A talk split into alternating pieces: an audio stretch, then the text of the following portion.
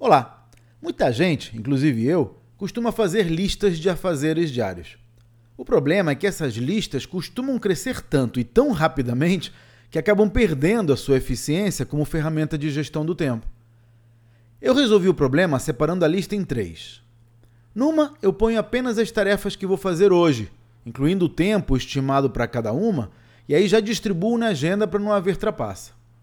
Na segunda, eu coloco as tarefas que decidi não fazer, ou seja, aquelas que devem ser delegadas ou ignoradas. E finalmente na terceira, ponho as outras. Essa serve como lembrete para não esquecer, mas apenas isso. Na véspera de cada dia, eu pego a lista lembrete e pinço as tarefas para do dia seguinte. Assim evito me perder no mar de ações sem importância e garanto foco naquilo que mais importa.